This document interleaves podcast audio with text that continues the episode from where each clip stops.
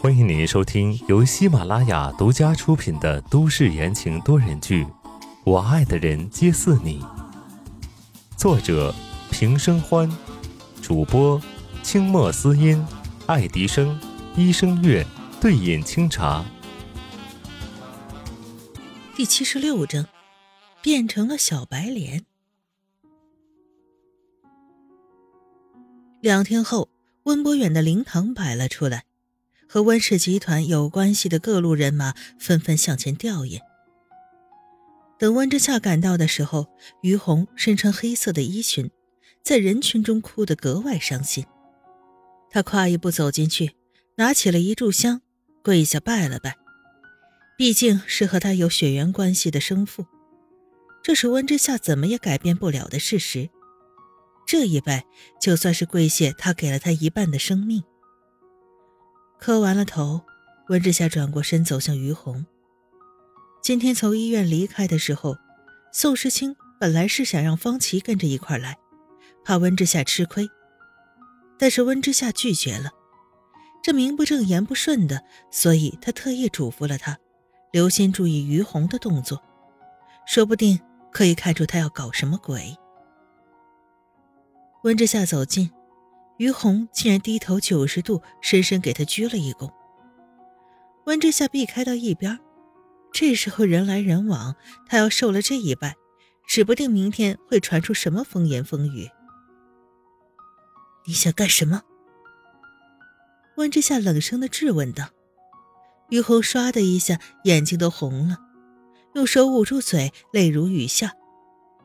温之夏紧紧的皱起了眉头。周围的人已经开始指指点点的。作为博远的妻子，这是我应该做的。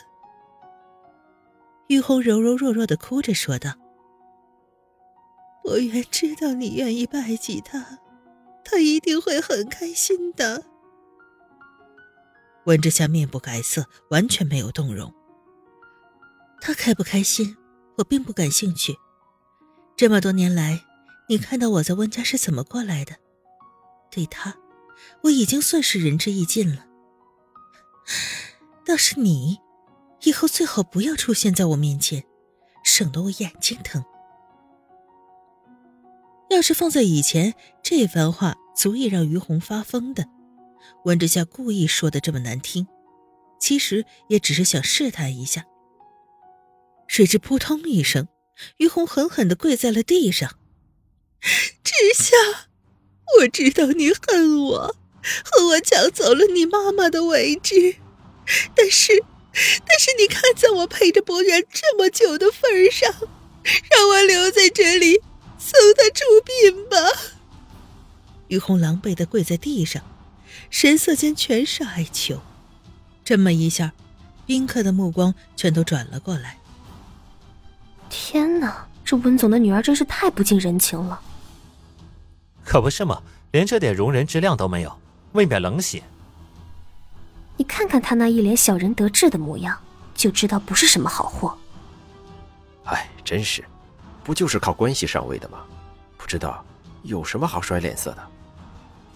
闲言碎语传进了温之夏的耳朵，他眼睛眯了起来。这就是于红的目的，搞臭他的名声。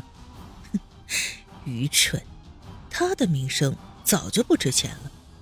温之夏嘴角暗自一勾，他向前一步，伸手将于红扶起来，朗声道：“都过去了。”随即装作替于红整理衣服，靠近他的耳边，用仅有两个人才能听到的声音说：“你要再耍花样，信不信我让你跟温博远合葬？”于红浑身一颤，眼中充满了惊恐。他看向温之夏冰冷的脸，这一刻，他觉得温之夏是认真的。这咄咄逼人的样子，很像宋家的那位同样冷酷霸道的大少爷。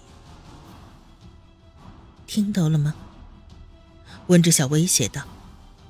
于红颤颤巍巍的，还没来及说话，忽然门口风一般的晃进一个素白的身影。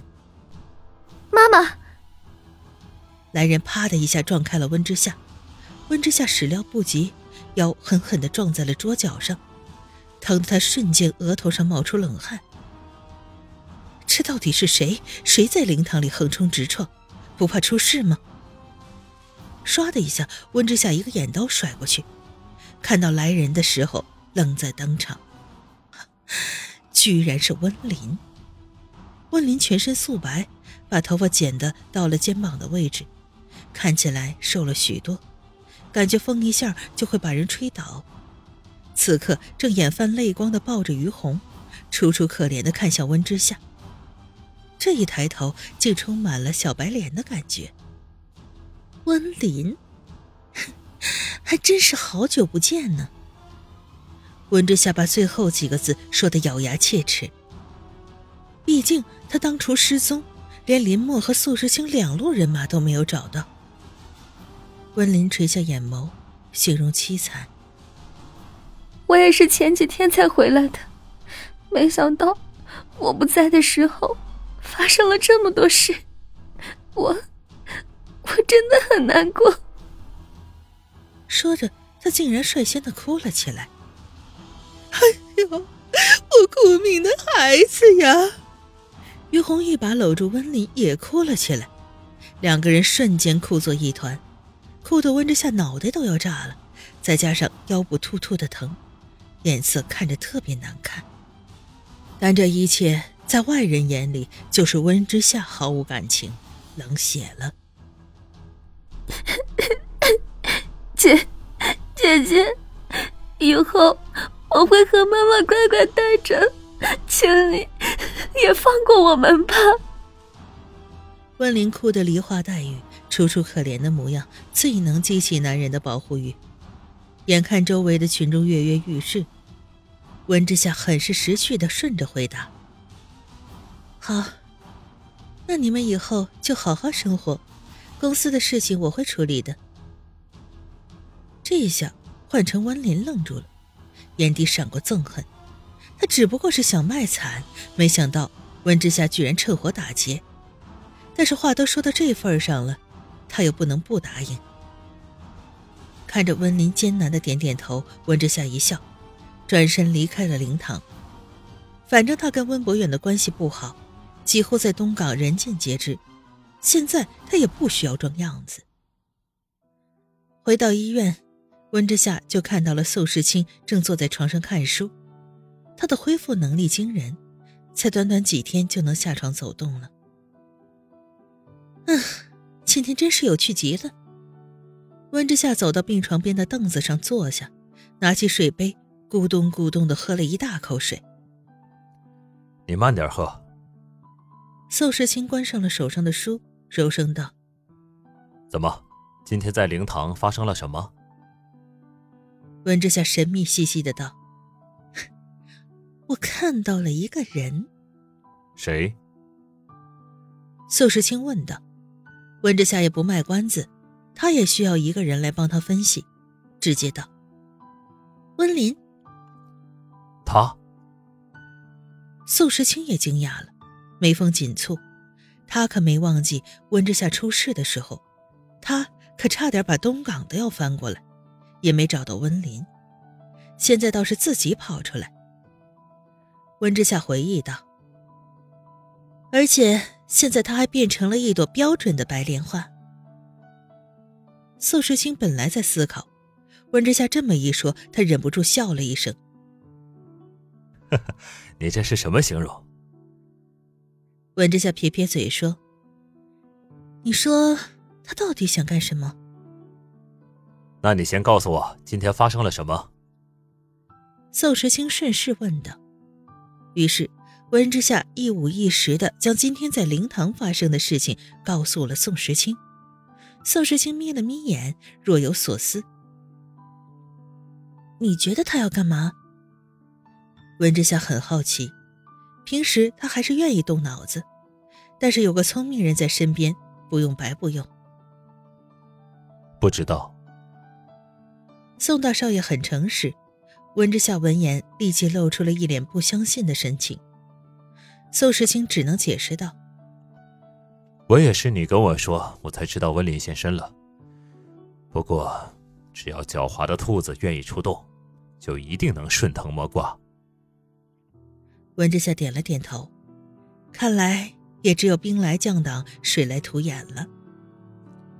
你过来点儿。宋时清招了招手。干嘛？温之夏不解。宋大少爷面不改色。有重要的话跟你说。温之夏靠过去，刚靠近床边就被他拉住了，身子不受控制的向他倒了过去，刚好仰面倒在了宋时清的大腿上，接着眼前一黑，只有唇瓣上传来了温暖的触感。温之夏猝不及防，宋时清丝毫不给他喘息的机会，攻城略地，不一会儿，温之夏就软绵绵的。长长的吻结束。宋时清离开了温香软玉的人儿，伸手抚摸温之夏的脸。温之夏狠狠地瞪了他一眼。这就是你的话。宋时清见状笑了，伸手擦了擦温之夏的嘴唇。嗯，这是我想每天跟你说的话。说着，低头要再次吻下来，动作一晃，温之夏腰部的伤被拉扯了一下，他小声的叫出来。疼！看着温之夏不太对劲儿，宋世清脸色一变。哪儿疼？怎么回事？温之夏一下子没说出话来，只是捂着自己的腰。宋世清将衣服撩起来，腰部出现了一大片的淤青，紫中带着青，看起来可怕的很。宋时清噌的一下就冒出火来：“谁干的？”温之夏急忙把衣服扯下来遮住。温林，他冲进去的时候撞了我一下，我又撞在了桌子上。让他们把灵堂撤了。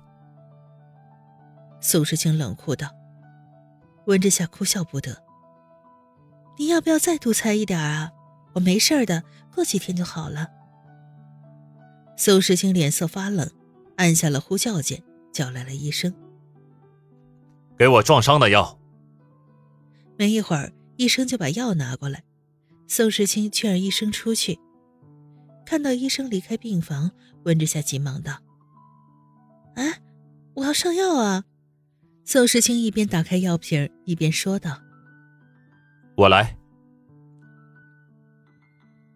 听众朋友们，本集播讲完毕，感谢您的收听。